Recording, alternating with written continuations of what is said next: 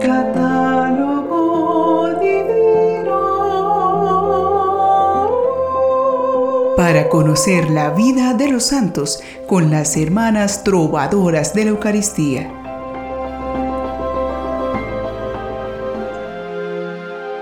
Bienaventurados los misericordiosos porque ellos recibirán misericordia. Esta es una expresión que anima a todos los que ayudan a sus semejantes y que los motiva a no tener una fe solo de ideas, sino también de acciones. Por ello estamos escuchando el catálogo divino, porque del ejemplo de los santos es que aprendemos acerca de la misericordia en acción. En las innumerables vidas de los santos, la misericordia es una constante. Aprendamos de estos ejemplos de generosidad, de manera especial en los santos que se veneran en nuestra Iglesia Católica hoy 29 de junio, además de la celebración especial de este día que es la solemnidad de los apóstoles Pedro y Pablo, grandes columnas de la Iglesia. Estos bienaventurados son San Casio de Narni, obispo, San Ciro, obispo, Santa Emma, viuda y fundadora.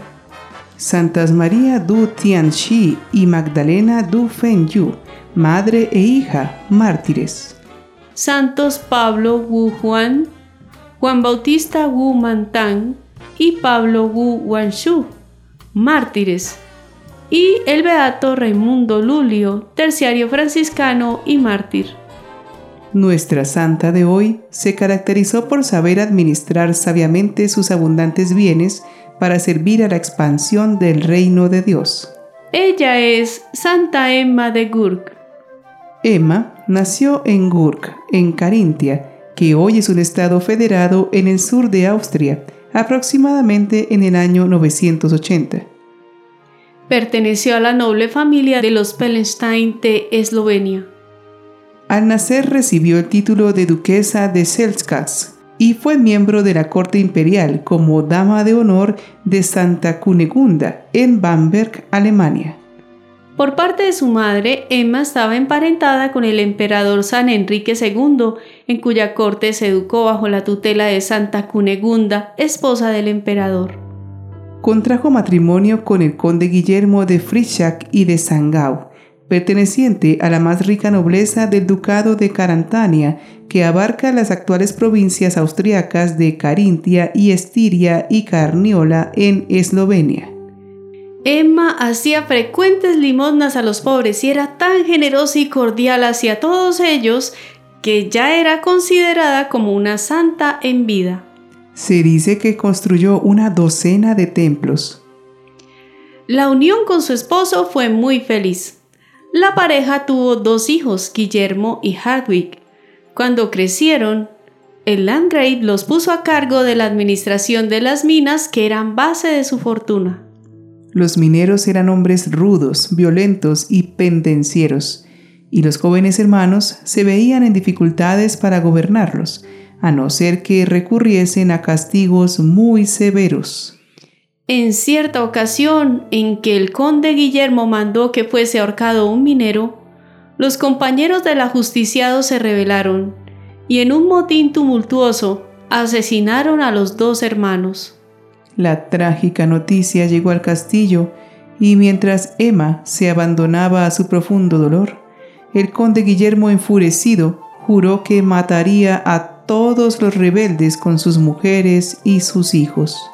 Sin embargo, los consejos de sus amigos le calmaron y desistió de su venganza. Emma recurrió al auxilio de Dios con sus fervientes plegarias y logró que su marido perdonase a todos los rebeldes, a excepción de los dos que habían cometido los asesinatos. Entonces el conde emprendió una peregrinación a Roma por consejo de Emma, pero en el camino de regreso contrajo una enfermedad y murió a poca distancia de su castillo. Ya sin esposo y sin hijos, la desventurada Emma entregó sus bienes y el resto de su vida al servicio de Dios y del prójimo.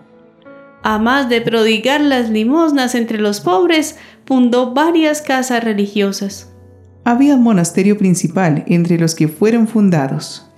Se hallaba en los terrenos que eran propiedad de Emma, y el castillo de Kurkhofen formaba parte del edificio de la comunidad. En los dos establecimientos, separados por completo, se hicieron las instalaciones necesarias para acomodar a 20 monjes y 70 monjas. Las dos comunidades se turnaban para la laus perennis, es decir, el canto del oficio día y noche sin interrupción. Se dice que la propia Santa Emma se consagró en Gurk, donde vivió la perfección religiosa dedicada a administrar de la forma más caritativa su rico patrimonio. Allí se venera una piedra, en la que la tradición local dice que Emma se sentó antes de abandonar el mundo. Es costumbre que las mujeres embarazadas se sienten allí para pedir protección para sus hijos, e igualmente se sienta a los niños pequeños pidiendo la intercesión de la santa. Como dato curioso, se cuenta que Santa Emma podía percibir por el olfato dónde estaban celebrando misas y si la hostia ya había sido consagrada. Cuenta una leyenda que mientras se construía el monasterio de Gurk, algunos trabajadores se quejaron de que no se les daba un salario justo. Entonces Emma puso ante ellos una bolsa de oro de la que cada cual podía tomar lo que considerara correcto según el trabajo realizado. Pero resultó que aquellos que tomaban más de lo que les correspondía, le desaparecían las monedas de las manos, y aquellos que tomaban menos, las monedas les aumentaban ante sus ojos. Emma murió alrededor del año 1045 con aproximadamente 65 años y fue sepultada en la iglesia de Gurk, desde 1174 y es allí un gran punto de peregrinación. Se dice que al abrir su tumba para trasladar sus restos, todo el cuerpo estaba hecho polvo, excepto su mano derecha, con la cual entregaba sus ayudas a los pobres. Esa reliquia fue llevada a la abadía de San Luguero en Werden, Alemania. Con lo que quedaba del patrimonio de Emma, el arzobispo estableció la diócesis de Gurk, y fundó otro monasterio para hombres en Admont, Austria. Su veneración se debió a la iniciativa popular debido a su fama de santidad. Por esta popularidad, los prelados inician su proceso de beatificación ratificado en 1287. Su culto fue confirmado el 5 de enero de 1938 por el Papa Pío XI, cuya canonización fue promovida por los padres redentoristas que expandieron su devoción aunque no tuvo ceremonia debido a la ocupación nazi. También es venerada por la Iglesia Ortodoxa Oriental. Oremos al Señor pidiendo que nos conceda imitar la generosidad de esta santa. Cristo Jesús, que nos mandaste aprender de tu corazón, humildad y mansedumbre. Te doy gracias por haber glorificado en la iglesia a tu humilde sierva, Santa Emma de esta manera manifiestas, Señor, que le has dado en el cielo el premio debido a la fidelidad con que te sirvió en la tierra. Haz que el ejemplo de sus virtudes suscite en muchas almas el deseo de seguir el verdadero camino, la verdad y la vida que eres solo tú. Amén. Es una constante en nuestra vida el preguntarnos, ¿qué vamos a hacer con nuestro dinero? Observamos con tristeza cómo grandes conflictos se desatan en las familias por la ausencia o la abundancia del dinero, por el despilfarro o por las actividades ilícitas que se realizan para obtenerlo.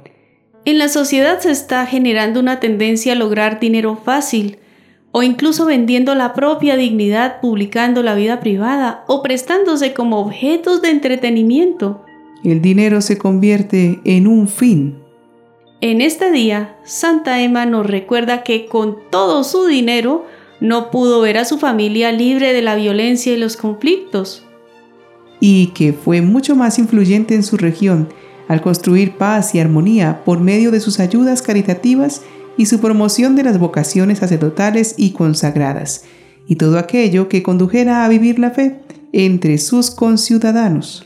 Ayudó a tantos necesitados cuanto pudo, fue consuelo, esperanza y sobre todo equidad.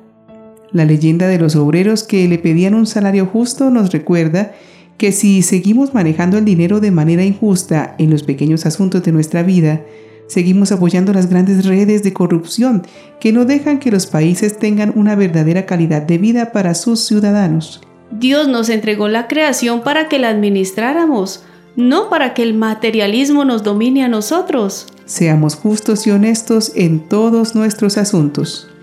Santa Emma de Gurk, ruega por nosotros.